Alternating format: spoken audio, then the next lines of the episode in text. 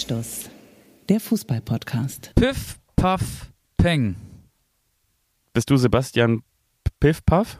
Nee, das war so das Fußballgeräusch des vergangenen Wochenendes. Ich war bei Spielen mit viel Pyro-Alarm. Eins hast du auch gesehen. Hannover 96 gegen Eintracht Braunschweig. Mann, hat das geleuchtet in den Stadien.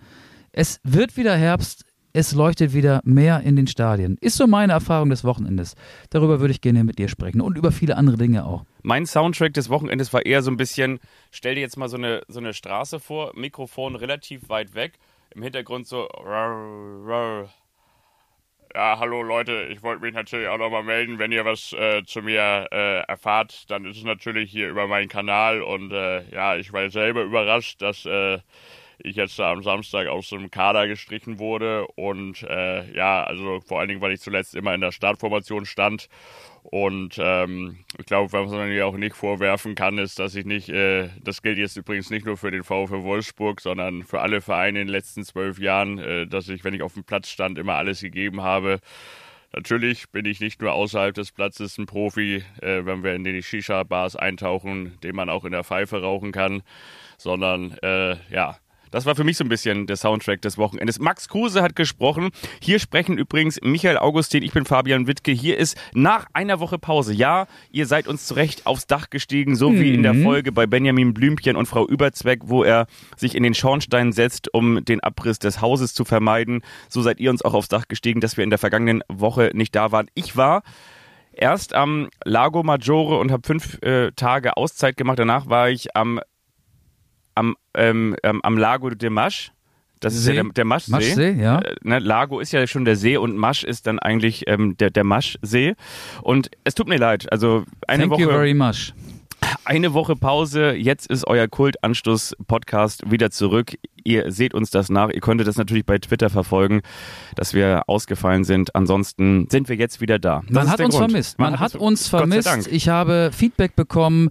Menschen, die sich, ich will nicht sagen aufgeregt haben, aber die es schade fanden, dass ja. in der vergangenen Woche keine Folge erschienen ist. Deswegen zeichnen wir jetzt zwei auf. Nein, machen wir nicht. Aber wir wollen natürlich äh, über Max Kruse sprechen. Wir reden über die Bayern, die dann vielleicht doch gar nicht so gut sind in der Bundesliga, über Union Berlin und den SC Freiburg.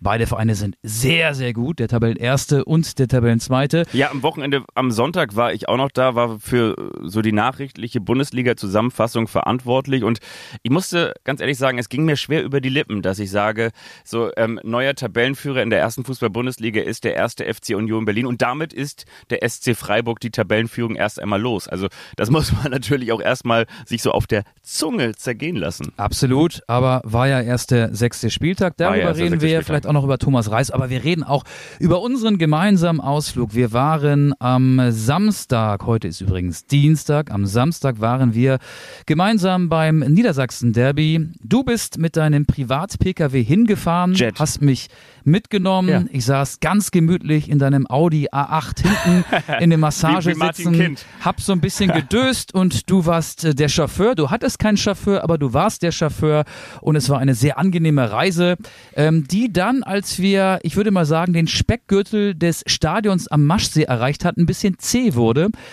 Da gab es nämlich eine weiträumige Absperrung, könnte vielleicht auch damit zusammen hingen, dass ähm, die beiden Fanlager fein säuberlich voneinander getrennt werden sollten, die Braunschweiger und die Hannover-Fans. Und da standen wir im Stau, gemeinsam übrigens, das fand ich ganz witzig, mit vielen Profis von Hannover 96, die mit ihren dicken Karren, die hatten auch mindestens so eine dicke Karre wie wir mit unserem Audi A8 zum Stadion reisten und da im Stau standen und auch erstmal an der Polizeikontrolle vorbei mussten. Und auch das war ja ganz witzig. Hendrik Weidand hat ein Autogramm, also aus dem Auto Auto heraus Autogramme gegeben. Du hast das natürlich sofort fotografiert und auch dann bei Instagram veröffentlicht. Vielleicht wissen das viele Anstoßfans schon, was wir dir erlebt haben. Dazu muss man übrigens sagen, ich habe Auge sofort den Wortgag geklaut, weil das war so, wir standen in dem Stau. Du solltest eigentlich schon einen Vorab-Talk haben, ein Vorabgespräch haben für einen ARD-Sender, also für NDR 2 in diesem Fall. Und es war nicht ganz klar, ob wir rechtzeitig zu dieser Talkzeit im Stadion sein würden, obgleich dieses angesprochenen Staus. Und dann sagt haben wir gesehen, dass da viele Fans, ähm, unter anderem Marvin Duksch war da auch noch, der hat sich da reingeduckscht in den Duksch Wagen. war aber nicht on fire. Ah, der war nicht, der war nicht tatsächlich in dem Trikot, aber draußen auf dem Trikot drauf. hat das Auto von Hendrik Weidand, ja auch seinerzeit Derbyheld gegen Eintracht Braunschweig gewesen, entdeckt, hat ihn gebeten, ein kleines Selfie zu machen, ein Autogramm zu geben. Und dann sagte Auge noch zu mir, guck mal, ein Autogrammjäger. Und während er aber dann gleichzeitig noch dieses, ähm, dieses Vorgespräch organisieren musste, habe ich gesagt, okay, diesen Wortgag, den klaue ich jetzt mal, diesen Gag, den baue ich direkt in eine Insta-Story ein. So schnell konntest du gar nicht gucken. Ja, so ist er, so ist er. Ne? Oder? Die guten ähm, Gags kommen von Auge und ich verbreite sie. Ja, aber die Rückfahrt war dann anders, ähm, weil du ja mit deinem privaten Pkw weitergefahren bist zu einer, darf man das sagen, Hochzeitsfeier? Ja. Genau, da hatte ich, hatte ich mich dann mit einladen wollen, aber ja, Perry Bräutigam bin, bin, stand da. Ich wollte als Perry Bräutigam gehen. Ich bin halt bei der Gesichtskontrolle dann aussortiert worden. Ich musste mit der Bahn zurückfahren und ich möchte jetzt mit viel Tamtam eine neue Rubrik hier äh, eröffnen in unserem Podcast. Die Kultrubrik wird es auch weitergeben. Dass du so aufwendig einen Jingle produziert Jetzt hast, das finde ich ja krass. Der alltägliche Wahnsinn, Wahnsinn, ja. Wahnsinn. Es gibt eine weitere Episode. Wir haben ja hier und da mal welche erwähnt. Wir wollen jetzt nicht zum Bahn-Wutbürger werden, aber ich möchte jetzt zumindest mal so ein bisschen abkotzen. Die Rückfahrt hat dann wieder mit der Bahn stattgefunden. Es lief eigentlich alles gut. Ich hatte nur 20 Minuten Verspätung auf dem Bahnhof Hannover. Mein Zug kam dann, äh, wie gesagt, mit 20-minütiger Verspätung an und ich fuhr in einem ICE, hatte eine Sitzplatzreservierung, alles war fein. Ich habe dann ähm, die Bundesliga-Konferenz im Radio gehört, gab auch nur ein paar Aussetzer. Leider äh, sind mir die letzten Minuten wegen einer instabilen WLAN-Leitung verloren gegangen, aber darauf möchte ich gar nicht hinaus. Darüber möchte ich mich gar nicht beschweren. In Hamburg-Harburg, mein Zielbahnhof war Hamburg-Altona. In Hamburg-Harburg ging dann gar nichts mehr. In Hamburg-Harburg stand der ICE. Es waren Gleise auf den Personen und niemand nee, konnte... Nee, andersrum. Es waren Personen auf den Gleisen. Das war Gleise auf den Personen. Stimmt. Eine, eine Entgleisung. Ja. Ich bin entgleist. Du hast natürlich völlig recht. Es waren offenbar Menschen. Ich bin immer noch immer einer der wenigen, Im, der dir im, zuhört. Im, Im, Gleisbett. Ich, ja, genau, du kannst meinen Monologen folgen. Ich will das auch ein bisschen abkürzen. Wir wollen auch noch okay. über Fußball reden. Ich möchte es abkürzen und ein bisschen abkotzen. Auf jeden Fall ging es nicht weiter und keiner konnte so recht sagen, wann es denn weitergeht. Und es war so, dass meine Frau abends verabredet war. Und ich wollte jetzt auch nicht, dass sie es ist ja oft so, wenn wir am Wochenende unterwegs sind, dann sind wir nicht immer die beliebtesten Menschen in der Familie, also ich zumindest nicht, weil ähm, das Familienwochenende auch so ein bisschen um meine Arbeitszeiten herum gebaut werden muss und ich wollte unbedingt, dass sie ihre Verabredung wahrnehmen kann. Aber die geriet in Gefahr, dadurch, dass ich in Harburg stand. Es fuhr keine S-Bahn, weil der S-Bahn-Verkehr zwischen Hamburg-Harburg und Hamburg Hauptbahnhof ist eh gerade ähm, nicht intakt, also der fällt gerade aus. Der ICE fuhr, äh, fiel auch aus und ich habe den so in fünf Minuten Slots gearbeitet, habe gesagt, so fünf Minuten noch, da muss ich was machen und dann wieder fünf Minuten noch, da muss ich was machen. Ich bin dann irgendwann raus aus der Bahn und habe mich so wie viele andere Bahnfahrer auch an den Taxistand gestellt, der natürlich auch leer gefegt war. Aber irgendwann hatte ich mir dann ein Taxi ran telefoniert und bin mit dem Taxi von Harburg nach ähm, ein bisschen weiter als Altona gefahren. Da, wo ich wohne, bin ich hingefahren und war dann gerade noch so zu Hause, dass meine Frau ihre Verabredung einhalten konnte. Das war mein alltäglicher Wahnsinn und das war es auch schon mit der nächsten Rubrik, mit, mit der nächsten Episode dieser gerade neu geschaffenen Rubrik. Der alltägliche Wahnsinn. Wahnsinn. Wahnsinn. Wir sprechen tatsächlich gleich auch noch über Fußball, aber wenn man wirklich denkt, dass der alltägliche Wahnsinn kaum noch zu übertreffen ist, zu, zu toppen ist, dann sagt der Flughafen in Mailand Mapensa, der ja nach Emil Mapensa benannt ist, dem ehemaligen Schalke-Stürmer. Ja, genau. Ne? HSV ähm, auch, ne? HSV und ähm, ich habe noch eine schöne Emil Pensa-Geschichte gleich aus, aus der weit, weiten Vergangenheit. Da sind ja. wir in, im Jahr 2006 oder 2007. Aber erzähl erst mal deine Flughafengeschichte. Ich wollte noch ganz kurz sagen, genau, eigentlich am Freitag sollte ich wieder zurückfliegen fliegen. Und ähm, mit, mit Eurowings, liebe Grüße an dieser Stelle, aber wegen des fehlenden Bodenpersonals, das wir momentan ja überall haben, hat sich das immer weiter nach hinten verlagert, verlagert, verlagert, lagert, lagert, lagert. Und so sehr nach hinten verlagert, dass auch irgendwann das ganze Lager an diesem ähm, einen Bistro, was es da noch gab, zu spät zu vorgerückter Stunde ähm, ausgetrunken war, sodass es tatsächlich Hast gar nichts mehr Lager gab. mehr bekommen? Es gab außer ein Lagerkoller und ähm, liebe Grüße an, an zwei Jan Meter. Ja, hm. Scheiße, heute, ja, oh. heute, heute wird's echt Heute wird es nicht gut. Und na, auf jeden Fall bin ich mit einer Ausnahmegenehmigung um 0.30 Uhr dann in Hamburg du wieder alleine? gelandet. Die anderen ja. nicht? Ich alleine mit der Ausnahmegenehmigung. Wir sind mit einer Ausnahme, ich bin noch nie, es gibt ja ein Nachtflugverbot in Hamburg mit. Das ist der VIP-Anstoß-Promi-Bonus. Wahnsinn. Also das war wirklich, es war wirklich Wahnsinn. Und genauso oder eigentlich nur über so einen Weg ist Marco Rose eigentlich auch in der Fußball-Bundesliga gelandet. Der war doch am Abend vorher noch bei RB Salzburg im Stadion. Genau, bei guten alten Freunden. Und dann wurde er, hat er gesagt, so komm, holt mal Brause, ähm, Brause Energy Drink und flieg mal ganz kurz nach Leipzig, wir haben einen neuen Job für dich. Ja, aber er war mit einem Privatjet unterwegs. So ist Und in es. Leipzig kann man offenbar auch spät noch landen. Ganz kurz eine Emil Penser-Geschichte, der war ja mal beim HSV. Der Ja. HSV war ja mal ein Erstligist Ja. und der HSV war sogar mal ein UEFA-Cup-Teilnehmer. Da Ja. hieß der Wettbewerb nach UEFA Cup. Daran erkennt ihr, liebe Leute da draußen, dass diese Geschichte schon ein paar Tage länger her ist. Ich war mal bei einem Europapokal-Auswärtsspiel, bei einem UEFA Cup-Auswärtsspiel des HSV in Monaco. Da gab es noch die UEFA Cup-Gruppenphase und damals war es tatsächlich so, dass äh, die Journalisten im selben Hotel der Mannschaft gewohnt haben Oh. und wir checkten dann gemeinsam aus, also die Spieler und auch äh, wir Journalisten. Und Emil Penser, wir sind im Jahr 2007, also das war vor dem iPhone, aber schon noch so, da gab es schon äh, Handys und vielleicht auch äh, Smartphones. Ich weiß es nicht genau. Aber Das es- war so die Zeit, als wir bei StudiVZ noch so Gruppen erstellt haben, wie ähm, laufe lieber Gefahr, alles fallen zu lassen, bevor ich zweimal laufe. Ja, Ne? und da gab es vielleicht auch noch äh, Telefonate, die man geführt hat, um sich zu verabreden und hat ein Telefonat geführt und trotzdem ist die Verabredung dann zustande gekommen. Als wir das ganz war, aufgeregt unsere MySpace-Seiten eingerichtet haben und bei Napster runtergeladen haben. Oder Gen- genau. den, den Podcast mit, zum Joggen mit richtig cooler Musik aus dem Netz gefüllt haben. mit äh, iPods hatten wir da vielleicht auch schon. Genau. Emilien Penzer hatte auf jeden Fall ein äh, Handy, ähm, das dass, dass, dass er das nicht funktionierte. Und Dietmar Beiersdorfer, damals Sportdirektor beim HSV, stand beim Auschecken neben Emil Penser und Emil Penser, das bekam ich mit, weil ich daneben auscheckte, sagte, Didi, Didi, Handy kaputt, mein Handy ist kaputt und gab Beiersdorf das Handy in die Hand, der natürlich auch damals schon ein sehr hilfsbereiter Mensch war und sagte, du, wir haben hier keinen Empfang. So, das war die Geschichte. Das Handy war nicht kaputt. Kein Empfang. Hatten- genau, der hatte damals noch keine, keine internationale Karte. Die hat man sich dann noch schnell irgendwo am Flughafen geholt, ne? eine Prepaid-Karte für das jeweilige Land. Ja, So, ähm, ihr empfangt uns und wir empfangen euch natürlich auch mit ganz viel Freude. Wollen wir noch sportlich über Hannover 96 gegen Eintracht Braunschweig reden oder ähm, wollen wir die Leute nicht langweilen, weil es war ja auf Doch. dem Rasen sehr Doch, doch. langweilig, obwohl es 1 zu 1 ausgegangen ist, aber das Spiel war ja so oft unterbrochen, Verletzungsunterbrechung, viele Zweikämpfe, äh, Piff, Puff, Peng, überall hinter dem. Tor ähm, knallte es und brannte es und ja, eigentlich war es ein total langweiliges Spiel. Das drumherum war äh, spannender und wurde im Vorfeld natürlich auch zu einem so großen Thema gemacht, dass die Qualität des Spiels ein bisschen drunter gelitten hat. der, die Emotionen, kann man sagen, haben sich so hochgekocht, dass irgendwann die Rauchtöpfe in die Luft geflogen sind.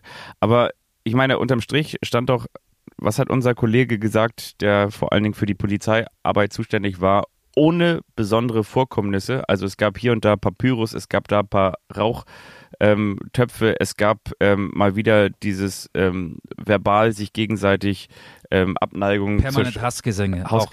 Aber ich möchte eine Sache noch sagen, die mir aufgefallen ist. Ja, es gibt Borussia Dortmund gegen Schalke 04, es gibt HSV gegen Werder Bremen, es gibt St. Pauli gegen den HSV. Es gibt so viel. Es gibt Erzgebirge Aue gegen den FSV Zwickau. Das war auch dramatisch, was da in der dritten Liga passiert ist. Es Aber ich wollte nur ganz kurz sagen, ich finde, bei fast keinem Derby oder bei kaum einem Derby wird auf so eine brachiale Art und Weise ähm, mit dem mit der Aufforderung zum Töten umgegangen wie bei diesem Derby. Ich finde, es gibt ja manchmal auch noch diese, diese Scharmützel und dass man irgendwelche kreativen Banner macht und ich weiß zum Beispiel, das ist auch schon tausend Jahre her, die Werder-Fans in Hamburg, ihr seid das Tor zur Welt, wir haben den Schlüssel dazu, ihr seid hahaha, wir haben die Kugel, wir machen uns ein bisschen darüber lustig, die Kugel ist bei uns im Museum, St. Pauli, wir sind der Verein vom Hafen, ihr seid der von der Müllverbrennungsanlage, das ist irgendwie alles noch so, finde ich, irgendwie kreativ und witzig, aber sobald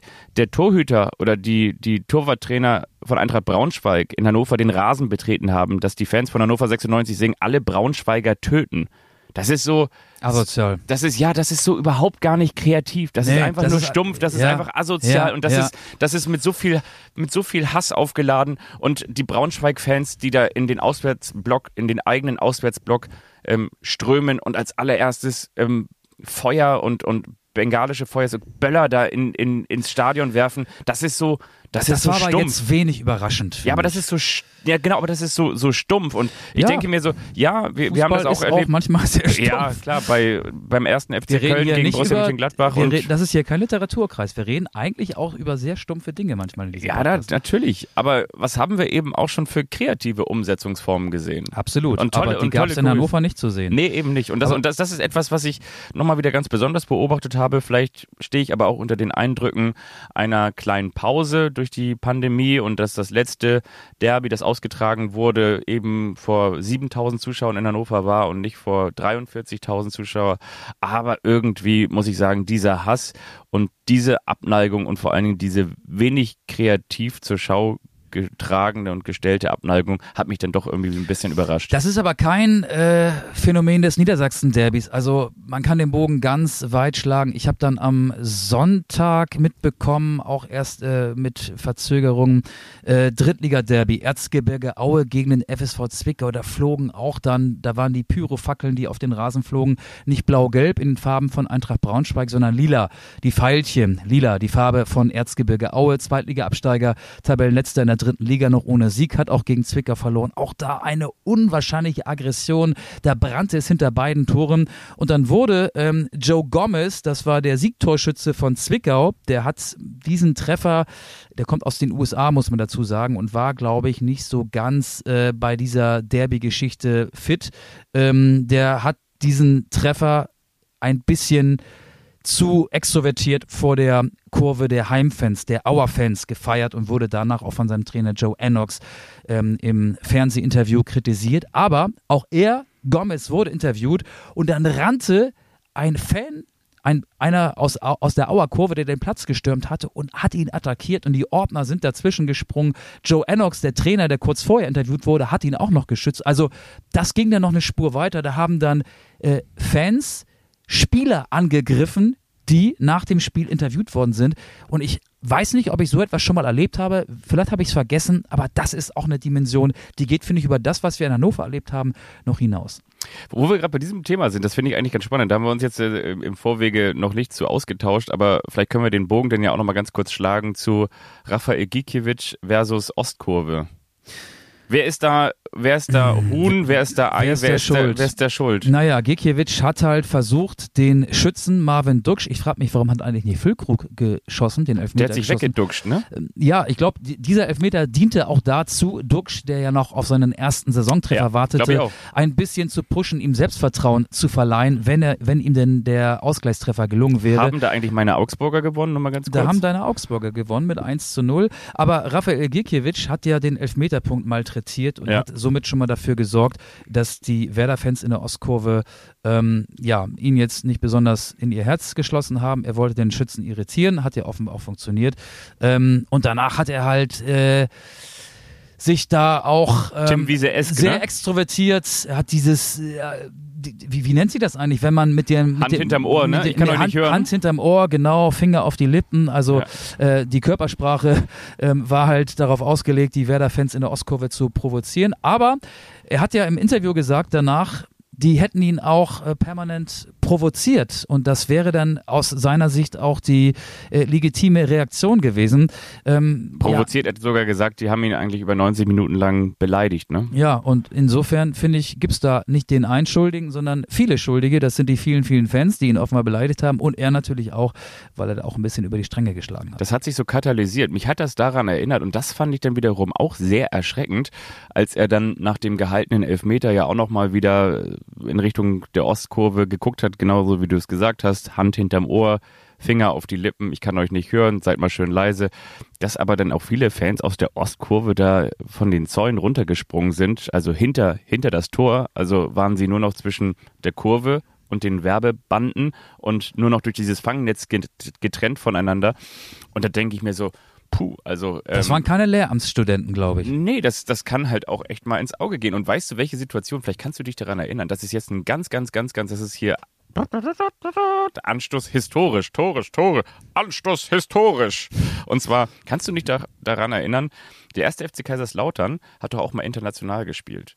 Und zwar im UEFA Cup, natürlich haben die auch mal im Pokal in der Champions League gespielt, ja. damals, ne, gegen Bayern München, ähm, damals ausgeschieden. Und im Europapokal der Landesmeister. Ich meine aber dieses Spiel, ich meine, das war gegen PSW Eindhoven mit Mario Basler. Mario Basler ähm, schießt einen Elfmeter in Eindhoven und feiert diesen Elfmeter auch sehr provokant. Also legt sich da mit den, mit den Fans, mit den niederländischen Fans an. Das führt so weit, dass irgendwann die niederländischen Fans auf Höhe der Eckfahne ähm, die Stadiontore einreißen und das Spielfeld stürmen. Und, ähm, da dämmert es gerade gar nicht bei mir, muss ich dir ganz ehrlich sagen. Und, und, und da habe ich dran denken müssen und da denke ich mir so, tja, ähm, ich, wie gesagt, es gibt, glaube ich, da keinen kein Schuldigen, aber irgendwie war ich auch da wieder überrascht. Also welche, welcher Sprengstoff in unserer Gesellschaft ist. Und das hast du, finde ich, jetzt auch wieder gesehen. Ich weiß nicht, ob es. es ah, ist, ich, ich, naja, aber guck dir auch diese Szenen in. in, in Emotion plus Alkohol gleich Eskalation. Das also stimmt, ich glaube, die Gleichung ist gar nicht so verkehrt. Nein, das stimmt, aber äh, ich finde, die, die Häufung der, der Zwischenfälle ist momentan sehr interessant. Also sowohl die, die Häufung der, der Pyrotechnik nach Rückkehr durch die Corona-Pause, als jetzt auch die Szenen, die wir in, in Nantes gesehen haben. Ähm, Nizza. In Nizza meine ich auch Nizza gesehen gegen haben. Köln. Gegen Köln. Das, das die wilde Horde, die ja offenbar ja. mit PSG-Fans verbrüdert war, mit ja. einer ähm, Ultra-Gruppierung, die es seit 2010 nicht mehr gibt, die ja. aber da offenbar ihr Comeback gefeiert hat. Es ist total schwierig. Als Verein hat man da auch nur, ja, eigentlich kaum Möglichkeiten, das zu unterbinden. Der SFC Köln hat jetzt ja auch, oder der Vorstand des FC, ein Statement von sich gegeben, äh, hat ja im Prinzip mit diesem Statement auch zu verstehen gegeben, wie dem Verein da die Hände gebunden sind. Also, und hat auch zur Zivilcourage aufgerufen, finde ich dann einerseits ja richtig, andererseits, ey, wer will sich denn mit diesen Horden anlegen, die, die ja wie ferngesteuert sind, die ja wahrscheinlich völlig unter Strom stehen. Vielleicht haben sie auch noch ähm, synthetische Hilfsmittel äh, zu sich genommen, um, um noch mehr Adrenalin auszuschütten. Ähm, das ist ja echt schwierig und du kannst sie nicht erkennen, wenn sie so vermummt sind. Ja, das ich will auch gar nicht sagen, das wäre auch völlig falsch, wenn man jetzt sagen würde, sowas hat es noch nie gegeben. Klar, sowas hat es immer schon gegeben in den 80er Jahren, da war das irgendwie politisch auch noch anders motiviert. Wir erinnern uns an diese traurige, tragische Malaika-Geschichte zwischen zwischen Hamburg und Werder, der, der junge Werder-Fan. Ja, das ist jetzt so die, die äh, Hooligan-Hochzeit. Äh, genau. Hochzeit, ne? Ja, damit will ich nur sagen, das hat es natürlich schon immer gegeben, aber ich nehme sowas aktuell auch wieder vermehrt wahr. Ja, mag sein. Es hing ja auch in der Gästekurve in Hannover ein äh, Braunschweiger Plakat Hooligans. Also gerade Hooligans, die vielleicht nicht mehr so aktiv sind, äh, feiern dann ja auch bei solchen Spielen ihr Comeback. Das erlebt man auch, wenn man die deutsche Fußballnationalmannschaft zu Auswärtsspielen begleitet, die, sagen wir mal, in Tschechien oder in Polen stattfindet, äh, stattfinden. Ähm, das sind für die dann auch Anlässe, um sich nochmal so richtig zu präsentieren und da zumindest punktuell nochmal richtig Randale zu machen. Ähm, erleben wir auch immer wieder, wenn wir da mit der Nationalmannschaft unterwegs sind. Ja, aber vielleicht auch dadurch, dass die Stadien ja jetzt anderthalb Jahre weitestgehend leer waren ähm, und dass sich da auch viel aufgestaut hat. Ich bin kein Sozialforscher und auch kein Fanforscher und ich kann es mir aber nur so erklären irgendwie. Lass uns noch mal kurz in der zweiten Liga bleiben, wo wir da jetzt gerade schon sind. Also an dieses Spiel können wir von mir aus auch einen Haken dran machen. Ja, also gerne. Eintracht Braunschweig holt ähm, einen Punkt, rein sportlich, glaube ich, auch ganz wichtig. Hannover 96 bleibt auch im fünften Spiel in Serie ungeschlagen, ähm, kommt da oben so langsam wieder. Ist Tabellenführer, ran. was die Latten- und Pfostentreffer angeht. Achtmal Aluminium inzwischen. Horvath Nielsen. Ja, zweimal in dem Spiel. Aber ja, gut. Sorry, ich bin ja wieder in die Parade gefahren. Kein Problem. Und du hast ja den äh, zumindest vorübergehenden oder den, den am Freitag den Spitzenreiter, Spitzenreiter, hey, hey, gesehen, du warst bei Holstein Kiel gegen den Hamburger Sportverein. Das war doch eigentlich so ein bisschen, zumindest nach dem ersten Durchgang, dieser Klassiker. Holstein Kiel macht das Spiel und der HSV die Tore, oder? Ja, absolut. Äh, Daniel Heuer Fernandes, äh, bin ich vor dem Spiel über eine Statistik gestolpert. Der hatte bis vor dem Anpfiff 91 Prozent der Schüsse, die auf sein Tor kamen, abgewehrt. Und er hat in den ersten 45 Minuten dafür gesorgt, dass diese Statistik noch weiter nach oben ausgebaut wird. Er war einfach überragend und hat ganz viele Kieler Chancen, auch von Fiete Ab und vor allen Dingen von Fabian Reese vereitelt. Ähm, gefühlt war das ein 3-1 zur Pause für Kiel. Der HSV kam dann mit seiner zweiten Chance durch Glatzel zum äh, Führungstreffer äh, und im zweiten Durchgang war dann von den Kieler Chancen nicht mehr so viel zu sehen. Der HSV hat mit der Dominanz, die er ja in jedem Spiel ausstrahlt, mit ganz viel Ballbesitz, so irgendwie zwischen 60 und 65 Prozent. Im zweiten Durchgang hat der HSV das Spiel an sich gerissen, hat dann die Tore Nummer 2 und 3 nachgelegt. Am Ende wurde es nochmal knapp, weil Haier ein kurioses Eigentor gelang und bei Film Bartels kurz darauf. Da waren aber wirklich nur noch wenige Sekunden zu spielen, der noch das 2 zu 3 für Holstein Kiel erzielt hatte. Aber auch da ähm, viele Anti-Gesänge ähm, aus der Kieler Kurve. Da wird in der VfB Lübeck als natürlicher Rivale in Schleswig-Holstein auch immer mit eingemeindet. Ähm, Lübeck, Hamburg, Punkt, Punkt, Punkt, Söhne. Ähm, ganz viel Anti-Support, der dann natürlich ähm, aus der Gästekurve erwidert wurde. Viele hatten ja Angst, würde es wieder so sehr brennen äh, in der Gästekurve, wie das im April der Fall war. Da spielte der HSV ja zuletzt in Kiel. Das Spiel musste unterbrochen werden, weil ganz, ganz viele Pyrofackeln von den HSV-Fans in dieser Partie gezündet worden sind. Das war diesmal nicht so, aber dafür brannte es halt äh, immer mal wieder in der Kurve der Holstein-Fans. Das hat sich da so verlagert, aber es war nicht so gefährlich, dass die Partie unterbrochen werden musste. Holstein-Kiel war ganz stark im ersten Durchgang. Daniel Heuer-Fernandes war ganz stark in den gesamten 90 Minuten und ist für mich momentan der Grund, weshalb der HSV ähm, auswärts so gut spielt. Das war der neunte Auswärtssieg in Folge, wenn man das Relegationsspiel in Berlin und auch das Pokalspiel in Bayreuth hinzunimmt. Aber der HSV bietet, das hatte ja auch Marcel Rapp vor dem Spiel gesagt, der Holstein-Trainer, ganz viele Räume weil der HSV eben so dominant spielt, weil die Abwehr ähm, weit vorrückt, ganz viele Räume für Konter und diese Räume haben die Kieler echt gut bespielt und ich weiß nicht, ob diese riskante Spielweise des HSV auf Dauer gut gehen wird und Daniel Heuer Fernandes wird jetzt auch eine 34 Spieltage lang so gut in Form sein. Irgendwann geht's schief und ich glaube, ähm, die, das, der Auftritt der Kieler im ersten Durchgang wird als Blaupause für viele Mannschaften dienen, die jetzt noch gegen den HSV spielen werden. Ich bin mal wirklich gespannt, wie das so beim, beim HSV weitergeht. Äh, das, das könnte ja, also wenn es auch sportlich so weitergehen sollte wie aktuell. Okay, du stellst die Antiprognose auf, aber möglicherweise geht es ja so weiter, vor allen Dingen auch vor dem Hintergrund, dass die Konkurrenz in dieser Saison nicht so ein eindeutig ist. Also naja, Paderborn und Darmstadt, vor allen Dingen Paderborn, äh, ist, finde ich, ein, das sind, das sind zwei ernstzunehmende Konkurrenten. Ernstzunehmende, aber vielleicht eben nicht so, so klar wie, wie in der vergangenen Saison, also vor allen Dingen auch nicht so konstant wie in der vergangenen Saison. Du siehst es natürlich auch bei, bei Darmstadt, da ist ähm, lieber Knecht statt schlecht irgendwie das, das Motto. Also lieber Hurra-Fußball als ähm, irgendwie ähm, hinten sich reinstellen und ähm, unattraktiven Fußball spielen. Da, da passiert irgendwie immer was. Paderborn genauso, ne? Aber also. was ich nur eigentlich sagen wollte, der Hamburger SV verpasst in der Relegation den, den Aufstieg in die, die Rückkehr in die Fußball-Bundesliga, wie eigentlich gelernt, wie, wie gekannt, nur eben diesmal wieder über die Relegation. Es ist das Jahr, in dem Uwe Seeler stirbt eine Vereinslegende. Es tobt mal wieder hinter den Kulissen. Kühne mischt sich ein, macht Millionen Angebote und gleichzeitig spielt der HSV ähm, möglicherweise von oben heraus äh, aus der Favoritenposition um den Aufstieg mit. Ja, warten mal ab, bis äh, es früher wird. Dann passieren Dinge, die man vorher gar nicht einkalkulieren kann. Was für den HSV spricht, und das hast du auch in Kiel gesehen, der Kader. Glatzel, ne? Ja, Glatzel, klar, fünfter Saisontreffer, äh, schöner Kopfballtreffer, ähm, ein echter Torjäger, der am Ende wahrscheinlich wieder 20 Tore plus X erzielen wird. Ähm, aber auch die Bank, da kommt dann ein Laszlo Benisch, der war ja auch mal früher in Kiel für ein halbes Jahr äh, und du merkst sofort, dass er das Spiel verändert. Gute der hatte Standards. Geburtstag, ne? Am Freitag? Der hatte Geburtstag am Freitag, kann sein, ähm, weiß ich ehrlich gesagt gar nicht mehr. ähm, ich habe ihm auf jeden Fall nicht gratuliert. Hast du nicht gratuliert? Nee, ich hatte auch kein Geschenk dabei. Darf man das, dass man Spielern, ähm, über die man berichtet, Geschenke gibt? Schwierig, müsste man Schwierig. mal den Antikorruptionsbeauftragten ja. fragen. Schwierig. Aber ähm, der kommt dann halt von der Bank. Mit Dompe hast du jemanden dazugeholt, der sehr gute Flanken schlägt und der Kader kann auf jeden Fall von seiner Qualität her verletzungsbedingte Ausfälle kompensieren, die es ja möglicherweise im weiteren Verlauf der Saison auch noch geben wird.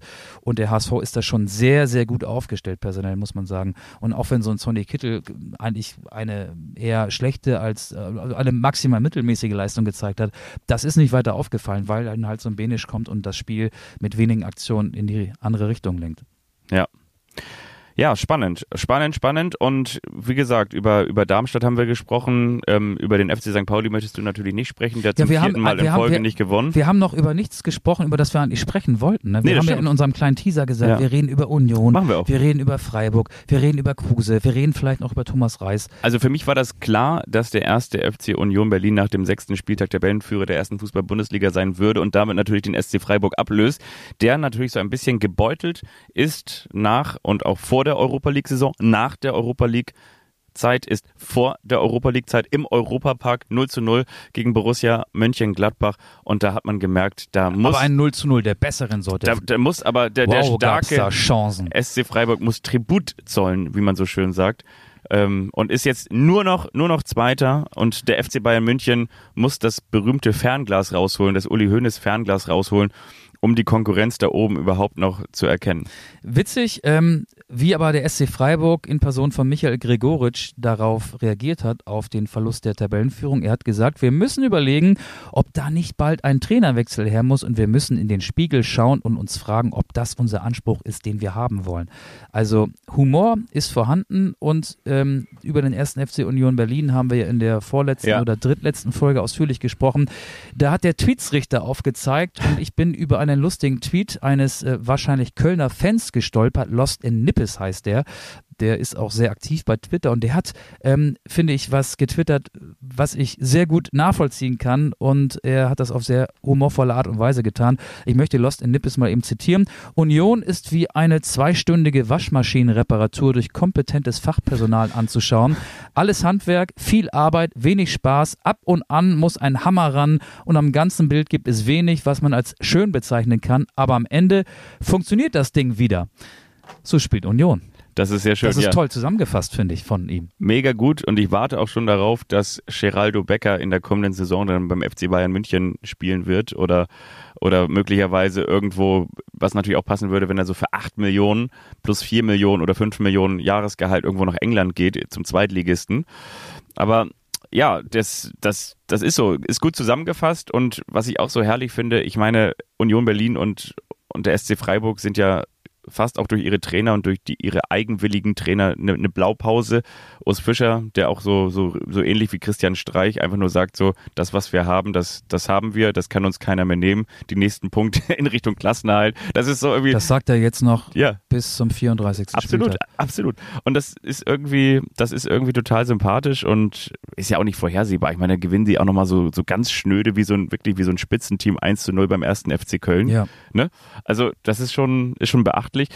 Was aber natürlich genauso beachtlich ist, ist zum einen, dass der oder der, der Kiss from a Rose, ne, dass das RB Leipzig wie wach geküsst gegen, gegen die alten, ähm, gegen den alten Vorgarten von Marco Rose spielt, gegen Borussia Dortmund einfach mal so 3-0 die wegfiedelt, der natürlich aber auch noch gute und heiße Drähte in die Dortmunder Mannschaft hat, der da ja unfassbar beliebt war, der von den Experten dafür kritisiert wurde, dass er nicht unbedingt dadurch bestochen hat, dass er taktisch und, äh, und vielleicht von der Kompetenz her so die Qualität hat wie andere Trainer, wie man sie anderen Trainern prognostiziert, der aber ein unfassbar umgänglicher sozialer Typ sein soll und deswegen auch einen hohen Stellenwert und äh, eine große Beliebtheit in der Mannschaft hatte, der auch immer noch diese Drähte zur Dortmunder Mannschaft hatte.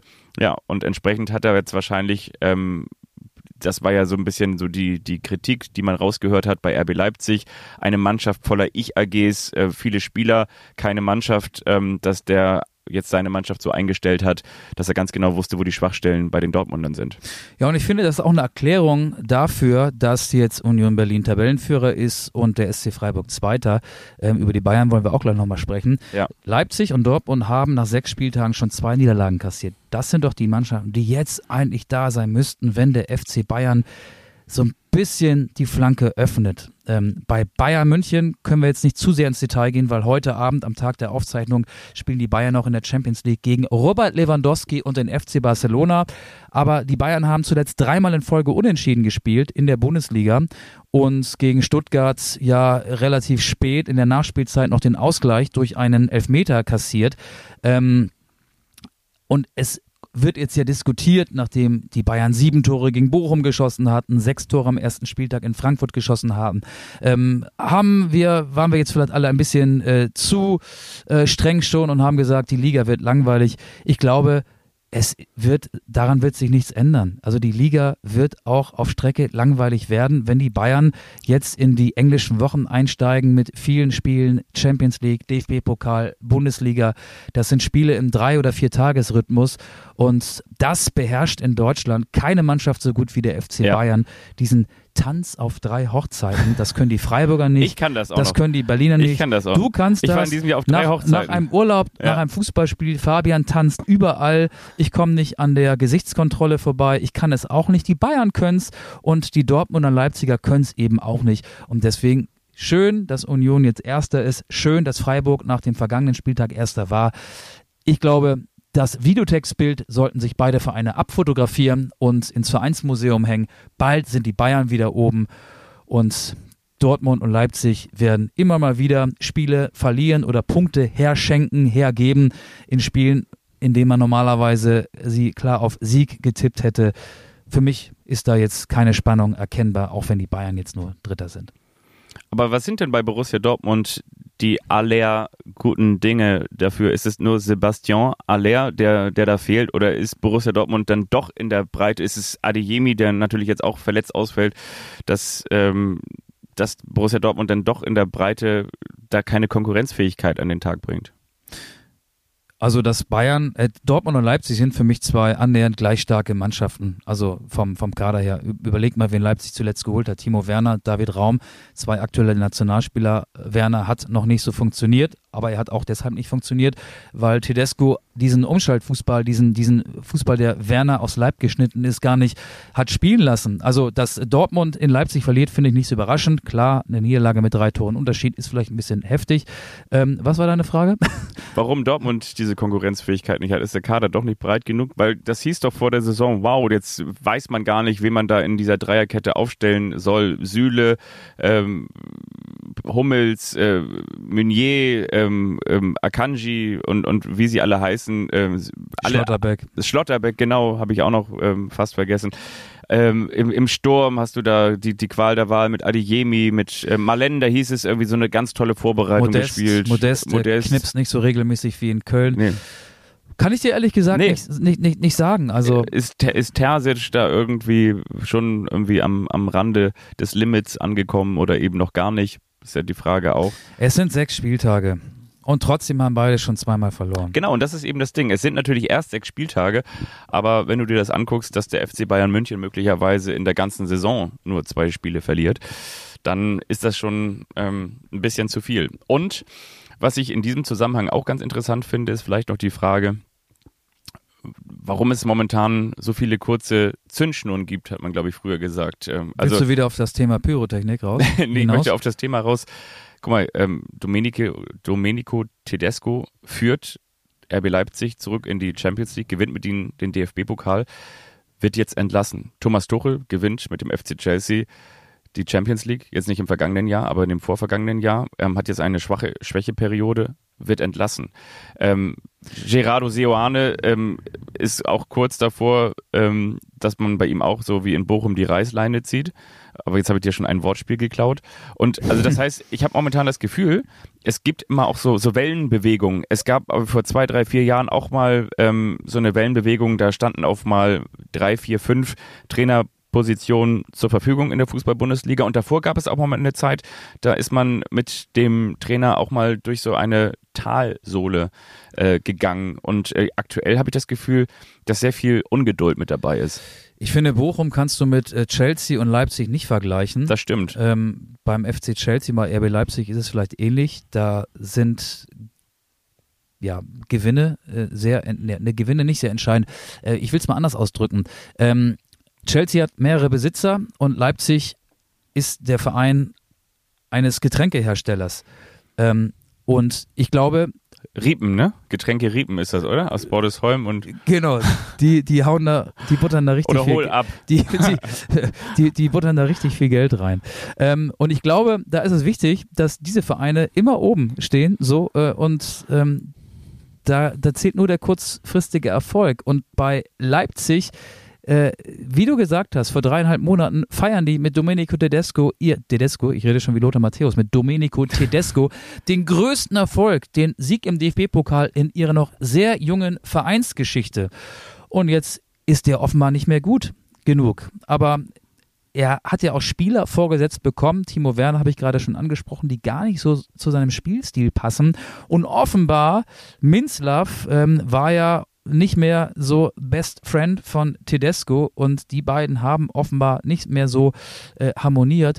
Und wenn du Rose haben kannst und Rose hast, der ja im Prinzip das ganze RB-Game einmal durchspielt. Der war im Nachwuchs in Salzburg, der war äh, Cheftrainer in Salzburg, der war jetzt privat in Salzburg und hat dann mal kurz einen Privatjet gechartert oder hat einen zur Verfügung gestellt bekommen, um dann nach kurzen Verhandlungen ähm, den Vertrag in Leipzig zu unterschreiben. Wobei den ersten Kontakt soll es ja, glaube ich, schon vor längerer Zeit gegeben haben.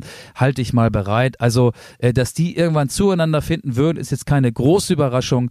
Und ähm, ich glaube, da muss sich ja Leipzig auch fragen. Die haben jetzt zum zweiten Mal in Folge einen Trainer in der frühen Saisonphase entlassen. Jesse Marsch hat in der vergangenen Saison bis Dezember durchgehalten, ähm, Tedesco jetzt eben nur bis Anfang September. Ähm, und das, finde ich, lässt ja auch so ein bisschen, das sagt ja auch ein bisschen was aus über, über diesen Verein. Weißt du, was ich glaube, was es für die Trainer momentan auch sehr, sehr schwierig macht, ist, dass wir dieses WM-Jahr haben und zwar dieses WM-Jahr mitten in der Saison und natürlich auch kurz vor Ablauf der Transferperiode. Will heißen, was passiert? Wenn du jetzt, wir klammern jetzt mal den FC Bayern München aus, und auch diese Geschichte um Robert Lewandowski, da haben wir auch ausführlich drüber gesprochen. Das ist ja wirklich der absolute Ausnahmefall, dass der FC Bayern München einen Spieler vor Ende der Vertragslaufzeit gehen lässt. Aber bei anderen Vereinen, ich meine, schauen wir uns David Raum an, der ist erst ähm, vor kurzem nach Hoffenheim gewechselt, ähm, hat da nochmal seinen Vertrag langfristig unterschrieben, verlängert. Da ging es natürlich nur ums Geld und nicht um die Vertragslaufzeit ist jetzt trotzdem nach Leipzig gewechselt. Ähm, Nkunku hat jetzt auch nochmal seinen Vertrag langfristig verlängert. Da geht es auch nur um das Geld und um die Möglichkeit zu spielen, nämlich mitten in einem WM-Jahr.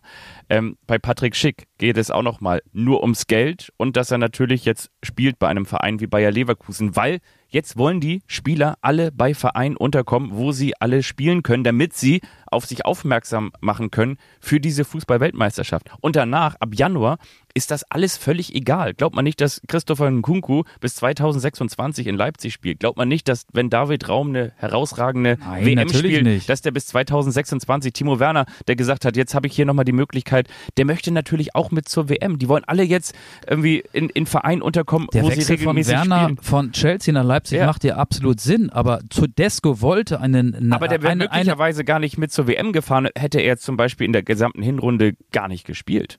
Ah, das weiß ich nicht, weil er schon, ja, gut, wenn er gar nicht gespielt ja? hätte, wäre es schwierig geworden. Aber ähm, Tedesco hätte sich einen äh, Ersatz für den lange verletzten Josef Paulsen gewünscht und bekommt Timo Werner. Also ist ja nice to have. Timo ja. Werner kann ja nicht schaden, aber er ist ja nun alles andere ähm, als ein gleichwertiger Ersatz oder ein ähnlicher Spielertyp wie Josef Paulsen. Und ich glaube, das ist auch Teil ähm, der Problematik, die es da in Leipzig zwischen Minzlaff und Tedesco gab und die zu der Entlassung geführt hat.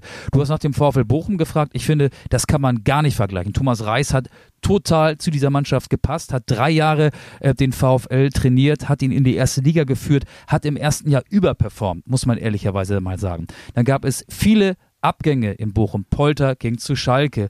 Pantovic ist auch weggegangen. Noch ein paar andere.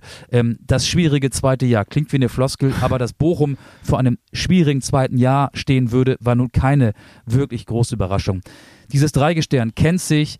Sebastian Schinzilorz und eben Reis ist schon deshalb nicht mehr ähm, zusammen gewesen, weil Chinzi Lords, der Sportdirektor, ja auch keinen neuen Vertrag bekommen hat und dann selbst gesagt hat, ich mache hier nicht mehr weiter, ist inzwischen ja auch Geschichte in Bochum. Und dann gab es diesen Flirt zwischen Thomas Reis und Schalke 04, offenbar ähm, im, im Sommer, der ja als äh, neuer Schalke-Trainer anstelle von Frank Kramer auch im Gespräch war. Kann ich mir vorstellen, dass das nicht gut in Bochum ankam und dass Reis das vielleicht auch ein bisschen, ja, unglücklich in der, in der Öffentlichkeit formuliert hat. Aber obwohl es jetzt sechs Niederlagen zum Start waren, musst du doch wissen, was er der Mannschaft gibt und wenn es wie äh, Simon Zoller beispielsweise und auch Lucia, dem Kapitänspieler gibt, die sie nach dem 1 zu 3 am vergangenen Wochenende auf Schalke hinstellen und hinter den Trainer stellen und den Verein sogar noch ähm, ermuntern, den Trainer nicht in Frage zu stellen, dann weißt du doch, dass es in der Mannschaft funktioniert. Und ich finde, da hat der VfL Bochum vielleicht auch die Qualität des Kaders völlig falsch eingeschätzt. Und ähm, das ist gefährlich, was, was die Bochumer da gerade machen. Ich weiß auch nicht, ob der VfL Bochum für einen anderen Trainer jetzt eine so attraktive Adresse wäre. Reis hat die Mannschaft entwickelt, kennt ihre Stärken und Schwächen. Ich hätte ihm das noch zugetraut, glaube ich, und vielleicht bis zur Länderspielpause abgewartet. Ja, ich habe zwei Gegenargumente jetzt gar nicht gegen dich, sondern gegen dieses Vorgehen oder gegen die Emotionen. Ich glaube, diese Emotionen haben auch beim VfL Bochum nichts zu suchen, dass ein Trainer, das ist jetzt tatsächlich auch eine Floskel, finde ich, Begehrlichkeiten weckt. Was für eine schräge Formulierung, aber auch schon häufig gehört. Das ist ja völlig klar. Und wenn in der ersten Fußball-Bundesliga, äh, gerade vielleicht auch beim zumindest größeren Verein, was die Tradition angeht, was die Fans angeht, dass da ein, ein Trainer dann gehandelt wird, das ist doch auch völlig normal. Da darf man doch jetzt auch nicht sagen, oh, da sind wir jetzt aber beleidigt und möglicherweise hat Thomas Reis sich das auch angehört. Auch das ist doch völlig normal, dass die an den Berater von Thomas Reis herantreten und sagen, übrigens, wir suchen da einen, ähm, könnte sich das irgendwie Ihr Klient vorstellen?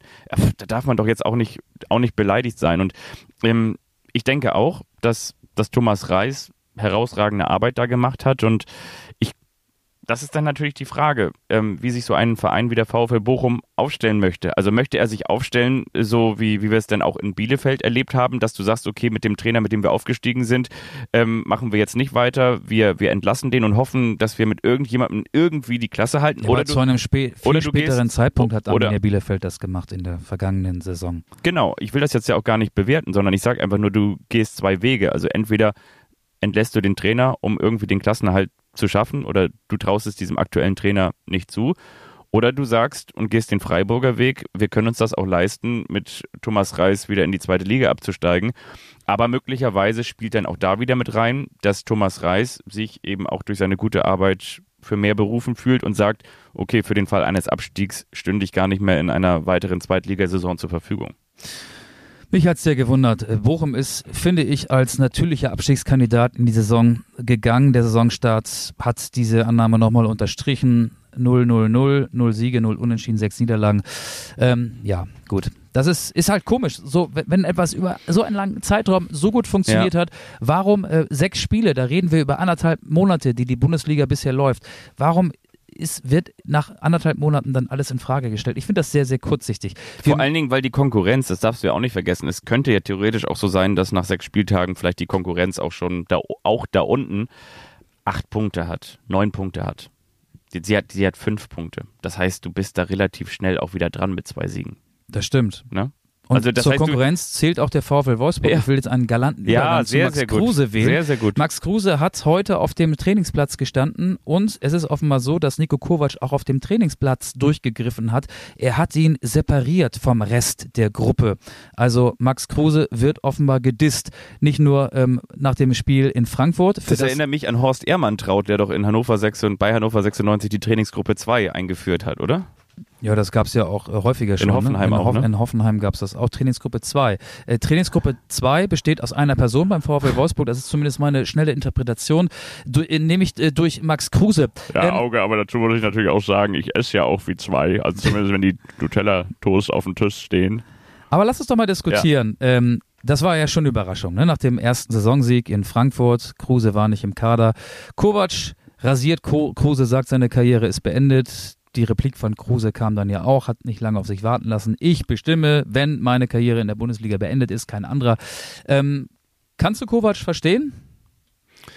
Ich kann es verstehen, dass da zwei absolute konträre Welten aufeinander prallen. Und zwar so extrem, dass es natürlich nur zu einer explosiven Mischung kommen kann. Auf der einen Seite hast du denjenigen, den, den Kroaten, den, den, das will ich jetzt gar nicht in seiner Nation festmachen, aber ich glaube, als Nico Kovac, der mit ganz viel Disziplin, der mich wirklich mit seinem Bruder so ein bisschen an die Klitschkos erinnert, mit eiserner Disziplin, erarbeitest du dir etwas, ähm, musst dir den Erfolg knüppelhart jeden Tag vom, vom Munde absparen, musst alles dafür geben, musst diszipliniert sein. Da spielt Ernährung mit rein, da spielt psychische Einstellung mit rein, da möglicherweise bedeutet das auch noch, dass du den extra Meter gehst, dass du zusätzliche Einheiten knüppelst und klopfst und dann erarbeitest du dir eine Karriere über Leverkusen, HSV, Bayern, München und ähm, du hast danach, Hertha BSC vergessen. Hertha BSC, danach wirst du äh, Nationaltrainer, äh, schaffst es dann irgendwie Eintracht Frankfurt und ich glaube, das ist wirklich unfassbar viel Disziplin und dann kommt da einer um die Ecke, der als Kind in den, in den Zaubertrank mit zu viel Talent gefallen ist. Und, und, und der sagt so, aber nebenbei schmecken mir die Wildschweine genauso gut und, und, und ähm, kann es theoretisch mit der großen römischen Armee in der Fußball-Bundesliga ähm, auf, auf mich nehmen und hast da so, so einen Obelix, der da irgendwie im Vergleich zu Asterix äh, nicht die ganze Zeit irgendwie gucken muss, dass er irgendwie vielleicht, vielleicht schlau handelt, sondern du hast da einen, der da sowieso stark ist ohne Ende, der ja vor allen Dingen auch, und das muss man ja auch sagen, in den vergangenen zehn Jahren gab es ähm, in der Fußball-Bundesliga nur wenige, die so eine Vorbereitungs-, eine Assist-Quote hatten wie Max Kruse. Das heißt, er ja auch immer durch unfassbaren Bei Erfolg jedem Verein funktioniert. Bei ne? jedem er Verein hat ja auch in der Rückserie unter Kofeld Ja. beim VfL Wolfsburg funktioniert. Darf man auch nicht vergessen. Wollte ich gerade sagen, also ich Also du kannst ohne nachvollziehen, seine weil, da, weil das ein Mismatch es ist zwischen absolut, Kovac und es ist Kruse. ein absolutes Mismatch und was jetzt natürlich Kovac so ein bisschen auf die Füße fällt, das muss man auch ganz ehrlich sagen, es wird ja immer mehr ähm, klar, dass er äh, Max Kruse im Sommer wegloben wollte. Er hat ja im Sommer noch gesagt, also Max Kruse kann für jeden Verein in der Fußball-Bundesliga einen ähnlichen Wert haben wie Thomas Müller. Der kann für jeden Verein so und so viele Tore, so und so viele Assists beisteuern. Da hätte man schon hellhörig werden können, weil zwischen Aber er wollte Müller sagen- und Kruse, äh, zwischen Müller und Kovac war es beim FC Bayern ja nun auch keine Liebesbeziehung. Nee, und das ist wiederum sehr erstaunlich. Also, ähm, ja, also was ich eigentlich nur damit sagen möchte, ist, äh, er, er wollte natürlich, äh, Niko Kovac wollte Max Kruse für 17 Vereine in der Fußball-Bundesliga empfehlen, nur nicht für den, für den eigenen. Und ähm, dass es nicht geklappt hat, äh, wundert mich nicht. Auf der anderen Seite, muss ich auch ganz ehrlich sagen, ist das halt auch eine Herangehensweise, mit der Niko Kovac ne, bei Eintracht Frankfurt ähm, zum Teil am Ende auch gescheitert ist. Er ist damit beim FC Bayern München gescheitert. Er muss jetzt zusehen, dass er genau diese Spieler, die, die vielleicht über diese Disziplinschiene ähm, er erreichbar sind, sich auch hinter ihn stellen. Und er muss jetzt mit ihnen auch Erfolg haben. Ansonsten scheitert er wieder beim, beim VfL Wolfsburg. Und ein Gedanken noch dazu, weil das konträre Beispiel ist ja so ein bisschen diese Hansi Flick-Mentalität, diese Jupp Heynckes-Mentalität, dass du einfach sagst, so, Alle lieb haben. alle sind lieb haben, wichtig. alle haben irgendwie eine gute Zeit hier, dass ihr Fußball spielen könnt, wissen wir, geht raus, spielt Fußball und dann kommt der Erfolg von ganz alleine. Sind zwei unterschiedliche Herangehensweisen. Ich finde, es ist zum Teil auch ein, ähm, also eine absolute Fehlplanung. Da meine ich äh, Kovac, aber auch den gesamten VfL Wolfsburg bis zum 1. September hätte man das Problem lösen können. Das ist ja keine Ja. neue Erkenntnis. Ja. Also es muss ja vielleicht irgendwas vorgefallen sein zwischen den beiden, wovon noch niemand weiß. Aber dass Kruse äh, gerne in Shisha-Bars abhängt und kein Ja. Disziplin, Disziplinfanatiker ist, das wusste Kovac auch vorher. Und warum hat der VfL Wolfsburg sich nicht bis zum 1. September schon dazu entschlossen, ihn ziehen zu lassen. Jetzt kann er nur noch nach Katar, Griechenland oder Australien wechseln und im Winter geht dann das Wechselfenster wieder auf. Aber Ja. wahrscheinlich laufen jetzt im Hintergrund die Verhandlungen da geht es dann um einen Auflösungsvertrag. Es gibt ja auch erste Meldungen, wonach ähm, Miami, ähm, ein Verein aus der Major League Soccer, der Verein von David Beckham, Interesse an Kruse haben soll. Die USA wären ein logisches Ziel für Kruse im Winter allerdings, weil sein Sohn da lebt, weil er ja auch USA-Fan ist. Aber ich bin ehrlich gesagt nicht überrascht, dass es so kommt. Ich bin über den Zeitpunkt überrascht. Nochmal, bis Ja. zum 1. September hätte er wechseln können. Jetzt geht das nicht mehr.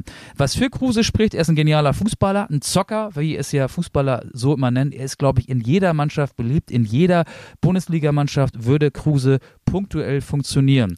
Ähm, aber man muss wissen, dass er ein Künstler ist und dass er eben nicht 90 Minuten alles aus sich rausholt, sondern sich für die wenigen genialen Momente schont, mit denen er aber auch Spiele entscheiden kann. Er kennt kein Nervenflattern. Der haut dir auch in der dritten Minute der Nachspielzeit noch den Freistoß in den Winkel oder den Elfmeter rein, was gegen ihn spricht. Gegen ihn in Wolfsburg mit dem Trainer Max Kru äh, mit mit dem Trainer Nico Kovac sind Shisha-Bars, Pokerturniere, Autorennen, sein Lifestyle. Er sendet auf allen Kanälen, Kanälen Twitch, YouTube, Instagram. Hast du mal gesehen, die Cruises auf YouTube? Nee. Muss man unbedingt machen. Ja, ist belanglos, glaube ich. Ne? Naja, ist, ist, ähm, ist zum Fremdschämen. Okay, ja, geht aber in die er, Richtung. Aber er setzt ja trotzdem Reize. Ne? Er ist zu schwer, zu langsam und nicht austrainiert. Auch das spricht ja. gegen Kruse. Deswegen ist es für mich keine Überraschung, weil der Zeitpunkt ist eine Überraschung. Es wird spannend, weil Kruse, der jetzt offenbar äh, separiert ist und die Trainingsgruppe 2 beim VfL Wolfsburg als One-Man-Show anführt, ist ja auch nach wie vor in der Mannschaft anwesend, in der Kabine anwesend. Und so ist dieses Thema immer noch eins, obwohl er nicht mehr im Kader steht. Er hat der VfL Wolfsburg irgendwie ganz gibt eine ganz komische Figur ab. Er sollte doch für diese anderthalb Jahre 3,6 Millionen bekommen. Ich kann mir vorstellen, wenn die sich jetzt vielleicht auf so einen Aus Auflösungsvertrag einigen, kriegt er vielleicht drei Millionen. Und im Winter dann zum FC St. Pauli. So das Guido Burgstaller Modell. Und dann schießt er noch 15 nee, Tore in, in der die Rückrunde. USA, in die USA. Meinst du? Ja. Der FC St. Pauli kann ja auch keinen Spieler finanzieren, der mehr als eine Million Euro verdient. Also ich, das wäre eine romantische Vorstellung, weil da fing ja, wenn wir jetzt mal die erste Station Bremen äh, ausklammern, seine Bundesliga ähm, re, ähm, respektive Zweitliga-Karriere so richtig an, aber ich glaube das nicht. Der wird, glaube ich, in die USA gehen. Ja, Max Kruse. Also schauen wir mal, was ich hier alles noch so erreichen kann. Ja, äh, ich finde es ich find's auch irgendwie, genau wie du sagst, es ist der, der Zeitpunkt ist der denkbar ungünstigste, ähm, weil Jetzt hast du immer Max Kruse jeden Tag auf Trainings und er ist ja, er ist ja allein schon durch seine Anwesenheit ein Störfeuer. Weil alle achten ja auf ihn. Alle rücken ja den Fokus immer erstmal von ihm weg. Auch die Spieler fragen sich natürlich, okay, und was, was macht er jetzt? Was schießt er jetzt irgendwie nur unsere Torhüter warm oder ähm, darf er jetzt bei mir mitspielen? Was darf ich über ihn denken? Wie nah kann ich ihm kommen, ohne mit ihm in denselben Zaubertrank geschmissen zu werden? Gedanklich von Nico Kovac. Das ist ja alles so einer, der, der diesen Stellenwert in der Mannschaft hat ausgegeben von dem Trainer, ist immer ein Störfaktor, ein Störfeuer. Absolut, aber ich glaube, er wird sich trotzdem nicht viel zu Schulden kommen lassen, weil das könnte ihm dann ja auch negativ ausgelegt werden, wenn es darum geht, sich auf einen Auflösungsvertrag zu einigen. Aber er wird wahrscheinlich weiter auf allen Kanälen senden. Was hältst du davon, wenn wir jetzt unsere Kultrubrik senden? Auch bei Bodewein senden? Da erst recht. Das Kommen wäre dann nach äh, Twitch, Instagram und YouTube der vierte Kanal, den er bespielt. Wir fahren jetzt ab.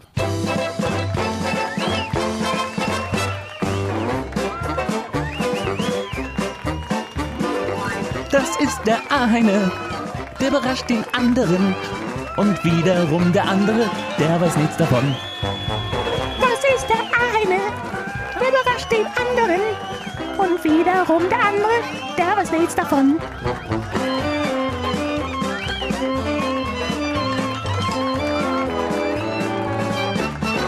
Der eine überrascht den anderen. Herzlich willkommen, liebe Freunde der Queen's Park Rangers und von Royal Antwerpen. Die Queen ist nicht mehr da. Ja, habe ich auch schon gehört. Sie, wenn man das einfach so sagt, ist nicht mehr da. Sie das war länger ja. im Amt als ähm, der FC Bayern in der Fußball-Bundesliga. Das stimmt. Es gab Queen Elizabeth länger als Queen, als es die Bundesliga gibt. Das stimmt auch. Und äh, anlässlich ähm, dieses ja, internationalen weltbeachteten Ereignis, das ja auch dazu geführt hat, dass in der Premier League nicht gespielt wurde. Richtig, in der zweiten und dritten englischen Liga auch nicht. Habe ich etwas, was, als ich das erstellt habe, irgendwie so ein Déjà-vu in mir hat aufkommen lassen. Haben wir das schon mal gemacht, dass wir uns mit Fußballern, mit Spielern beschäftigt haben, die Royal heißen? Nein. Okay, aber dann habe ich hab ein. Aber ist Royal ein Vorname? Nee. Oder, oder geht es um Royal Antwerpen?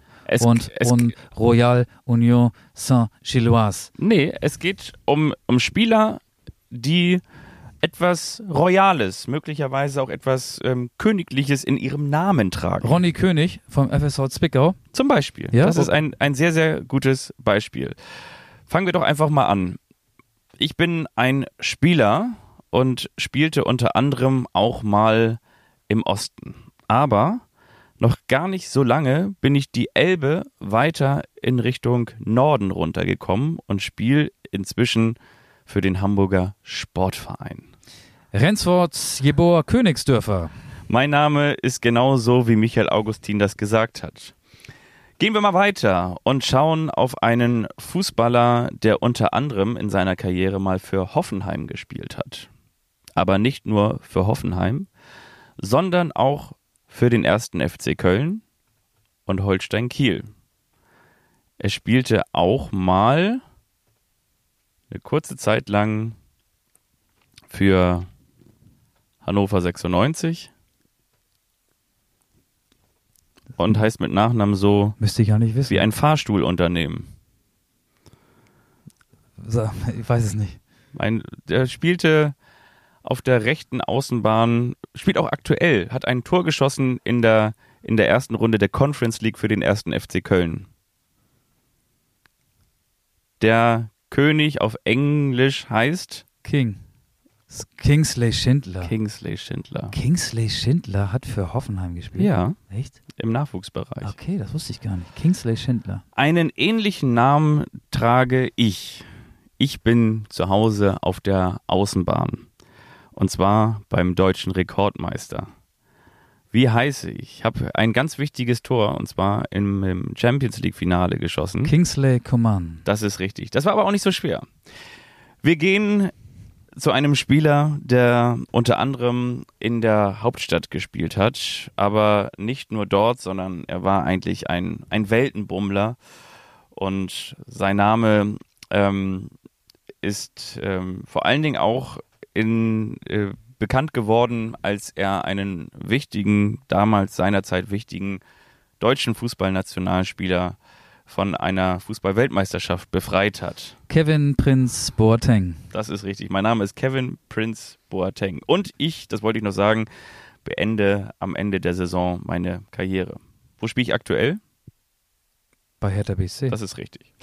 Jetzt müssen wir ein bisschen um die Ecke denken. Ich galt meiner Zeit mal als einer der schnellsten Spieler in der Fußball-Bundesliga. Was geht über eure Vorstellungskraft? Jamaika hat einen schnellen Spieler, der mal in Leverkusen spielte. Inzwischen spiele ich aber nicht mehr in Leverkusen, sondern ich spiele in England. Ich klinge im Nachnamen auch so ein bisschen wie ein Zuckergetränk, das man als Schnaps gerne alten Omas reicht. Mein Name ist Leon Bailey. Patrick Bailey und jetzt kommt es, ich heiße nämlich hinter Bailey auch noch Butler. aber das muss man nicht unbedingt wissen. Nee, das ist aber sehr um die Ecke gedacht. Aber schön. Sehr schön. Ähm, wir machen weiter und jetzt müssen wir auch ein bisschen um die Ecke denken, denn der aktuelle, die aktuelle Königin wurde ja von einem Thronfolger abgelöst. Und dieser Thronfolger spielt möglicherweise, zumindest was den Vornamen angeht, auch bei Bayer Leverkusen. Wie heißt denn der Thronfolger? Charles Aranguiz. Das ist auch sehr Aranguiz. Richtig. Und dann habe ich noch einen Spieler, auf den, ich habe noch zwei Spieler. Auf den einen wirst du niemals kommen, denn es ist ein Spieler, der spielt für die ghanaische Fußballnationalmannschaft und er spielt aber gleichzeitig auch in Bulgarien bei ZSKA Sofia. Er heißt wie eine Zusammensetzung eines ehemaligen Fürsten. In Hamburg ähm, ist er Ehrenbürger. Fürst, nach ihm ist auch ein Mineralwasser benannt. Bismarck. Richtig. Das Einzige, was, das Einzige, was Bismarck geschaffen hat, ist ein Mineralwasser. Und gleichzeitig heißt er so wie der aktuelle König von Großbritannien. Er heißt Bismarck Charles. Bismarck Charles. Nie gehört. Und dann wollen wir natürlich noch auf einen schauen. Diesen Mann haben wir in den vergangenen ähm, Folgen auch schon mal gewürdigt. Ähm, dieser Mann heißt so wie ein Staatsoberhaupt früher in Deutschland hieß, er hat mittlerweile ein Sportartikelgeschäft im Freiburger Raum wir reden natürlich über den Mann, der 2001 seine Karriere beendet. Ja. Er wurde der Kanzler genannt. Ralf Kohl. Mein Name ist Ralf Kohl. Ralf Kohl, the Chancellor. Das hat sehr viel Spaß gemacht. Äh, das war lustig. Ich habe jetzt auch ein Quiz für dich. Und zwar bist du ja ein modebewusster Mensch. Und wir haben noch gar nicht in einer der ersten Folgen, bevor die Saison losging, über die Trikots gesprochen. Die neuen Trikots der Bundesliga. Ja. Ist natürlich auch ein eher visuelles Thema. Aber ich mache mit dir das Ausrüster-Quiz. Also Ausrüster sind, sag mal ein. Reebok. Reebok, genau. Reebok wirst du unter den 18 Vereinen in der Bundesliga nicht finden als Ausrüster. Aber ich nenne dir den Verein und du sagst mir, welcher Trikotausrüster die Sportkleidung herstellt und auch stellt. Finde ich gut. Es ist teilweise gar nicht so schwierig, aber an der einen oder anderen Stelle vielleicht doch. Es geht los mit dem FC Bayern. Adidas. Richtig. Borussia Dortmund. Ja, jetzt da. Oh. Ist das noch Puma? Ja. Ja. Und jetzt wird's, das hätte ich nicht gewusst, noch schwieriger. Bayer Leverkusen. ich, ich weiß nicht, wie die heißen. Die haben diesen, diesen Punkt und dann dieses umgedrehte, diese umgedrehte Pyramide. Ich weiß nicht, wie die heißen. Castore. Siehst du? Castore. Castore. Castore schießt keine Tore. Geld schießt keine Castore. Apropos Geld, RW Leipzig. Nike? Ja. Union Berlin. Union Berlin hat auch dieses Castore, oder? Nee. Union Berlin hat nicht ein Streifen, nicht zwei Streifen. Adidas? Sondern, ja, drei okay. Streifen. Der SC Freiburg. Castore. Nee. Ich sage jetzt immer Castore. Verabschiede dich von Castore. Gibt's die, nicht mehr? Nee, die. Aber wie, ist es nicht, äh, ist Castore dieser, dieser Punkt und darunter dieses umgedrehte Dreieck oder verwechsel ich das jetzt gerade? Aber Freiburg hat. Das ist Macron, was du meinst. Meine ich Macron? Du meinst Macron, aber Castore hat einen, ich zeig's dir mal, einen Adlerflügel. Siehst du hier sowas? Kannst Sag du das mal. erkennen auf meinem Handy? Das ist jetzt ganz toll für die Leute da draußen. Also das Ach ist so, so, so, eine, so, eine, Art Flügel. Also ne? das, was, das, was äh, David Raum am Hals hat. Ja, die haben also ein Tattoo sozusagen auf dem Trikot. Ah, okay, Aber du meinst Macron, glaube ich. Ich meine dann Macron. Also Castore gibt es in der Bundesliga unter den 18 Erstligisten nur bei Bayer Leverkusen. So viel kann ich dir verraten. Wir waren beim SC Freiburg. Weiß ich nicht. Nike. Okay. Erster FC Köln. Castore, nein, ähm, Umbro. Ah, ah. Was denn? Eine skandinavische Marke. Wie heißt die? Hummel. Ach, äh, echt? Die haben mhm. Hummel? Die okay. spielen mit Hummel. Mainz 05. Moos, Moos. Ähm, oh, ich, boah, ich hab, boah, keine Ahnung. Kleiner Tipp, Steffen Baumgart trägt eine Kappe, Mainz 05 Kappa. trägt Kappa. Genau, okay. Kappa. TSG Hoffenheim. Ähm, Macron. Joma. Joma, okay. Borussia Mönchengladbach. Äh, Puma. Richtig. Eintracht Frankfurt. Gaston, nein. Ähm, Eintracht Frankfurt hat Puma? Mm -mm. Adidas? Nike? Ja. Nike? Einfach alle mal durchgehen. Nike ist richtig. Okay. Der VfL Wolfsburg. Einige sagen Nike und andere sagen Nike. Nike ne? ja. Ich sag mal Nike, aber ich weiß, was gemeint ist. Danke. Ähm, Max Kruse trägt was oder trug, nee, er trägt es ja noch. Was tragen Maxence Lacroix, Max Nike. Kruse und Pavao Pervan? Nike, genau. VfL Bochum. Joma. Nee. Nee? Mitsuno. Ach, Mis Mizuno heißt Mizuno die, heißt Ja, Mizuno. Ach, ist das nicht auch so eine Laufmarke, ja. die unter Läufern sehr verbreitet ist? Krass, guck mal, das kriegst du heutzutage gar nicht. Aber früher hatten die auch mal Reebok-Trikots, oder? Macht euch das Quiz zu Hause auch so viel Spaß wie Fabian? Nee, mir macht das echt viel Spaß. Ja? Aber, ich, ich, bin sehr, sehr schlecht da drin, weil, ich, ich, noch. weil das so unfassbar divers geworden ist. Früher gab es ja wirklich nur Adidas, Nike und dann gab es noch Puma ganz selten. Ja, in den 60er Jahren vielleicht. Ne? ja. Also Nike gab es in den 60er Jahren. Da bin ich ja aufgewachsen. Also wir haben noch fünf. Ja. Deinen Lieblingsverein, den FC Augsburg, das Überraschungsteam der aktuellen Saison. Zitat Fabian Wittke. Nike? Ja, stimmt. VfB Stuttgart. Adidas? Nee. Puma? Nee. Dann weiß ich nicht. Jako. Auch Jako, okay. Hertha BSC. Adidas. Nein. Nike? ja. Ja, Nike. Schalke 04. Adidas. Ja. Und Werder Bremen. Umbro. Richtig. Das wusste ich, ja. Das war gut. Also hinten raus warst du gut. Ansonsten warst du ich würde sagen, Platz 10 bis 12. Kann man sagen, dass die Marketingabteilung bei Werder Bremen den Umbruch geschafft hat? Hat sie geschafft. Andere Marketingabteilungen haben noch ein bisschen Arbeit vor sich, sonst hättest du natürlich alle 18 ja. richtig geraten. Mizuno, okay. Mizuno, VfL Bochum. Thomas Reis muss seine Mizuno-Garderobe, seine Mizuno-Klamotten in der Garderobe abgeben wahrscheinlich. Oder darf man das mitnehmen? Hängt, glaube ich, auch davon ab, wie gut man mit dem Zeugwart klarkommt. Tja. Und, und notfalls machst du es so wie Markus dem, Bubble. Guck mal nach auf dem Ebay-Account von Thomas Reis, ob da demnächst Mizuno-Klamotten ja. hochgeladen und zum Kauf angeboten werden. Für was, Selbstabholer bei Ebay Kleinanzeigen. Genau. Was macht Markus Bubble? Der, der tätowiert sich doch da seine Vereine mal auf, den, so. auf den, Leib, auf den, wie auf den Leib geschneidert. Ja, das stimmt, das stimmt. Mein Lieber, wir sind schon, ähm, wir sind drüber, ich würde ne? sagen, in der Nachspielzeit. Oh, wir sind bei einer Stunde hier schon über, über eine Stunde. Ja, aber ich finde, jede Minute, jede Sekunde war es wert, hier zugehört zu haben. Aber hinten raus natürlich noch unsere beiden oder, oder unsere Beiträge für die Spotify-Playlist. Ja. Die heißt äh, Anstoß und äh, von mir gibt es in Anlehnung an die Trainerentlassung beim VfL Bochum Rise Against mit Prayer of the Refugee und Damien Rice, ähm, das schreibt sich aber ein bisschen anders mit The Blower's Daughter. Das sind meine Songs für unsere Spotify-Playlist.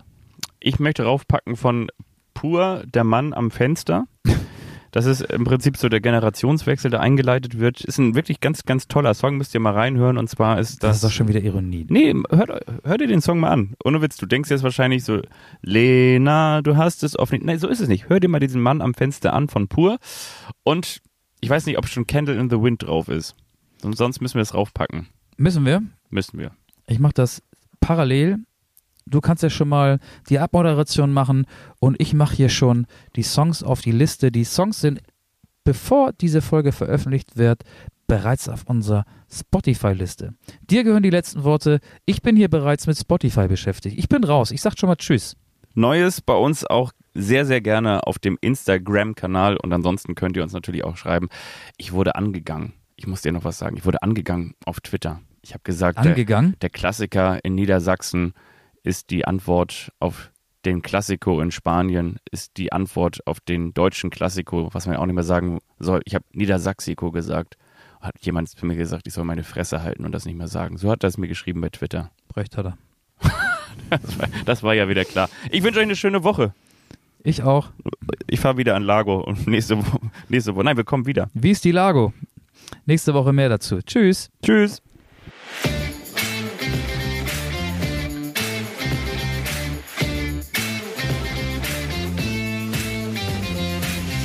Anstoß, der Fußball-Podcast.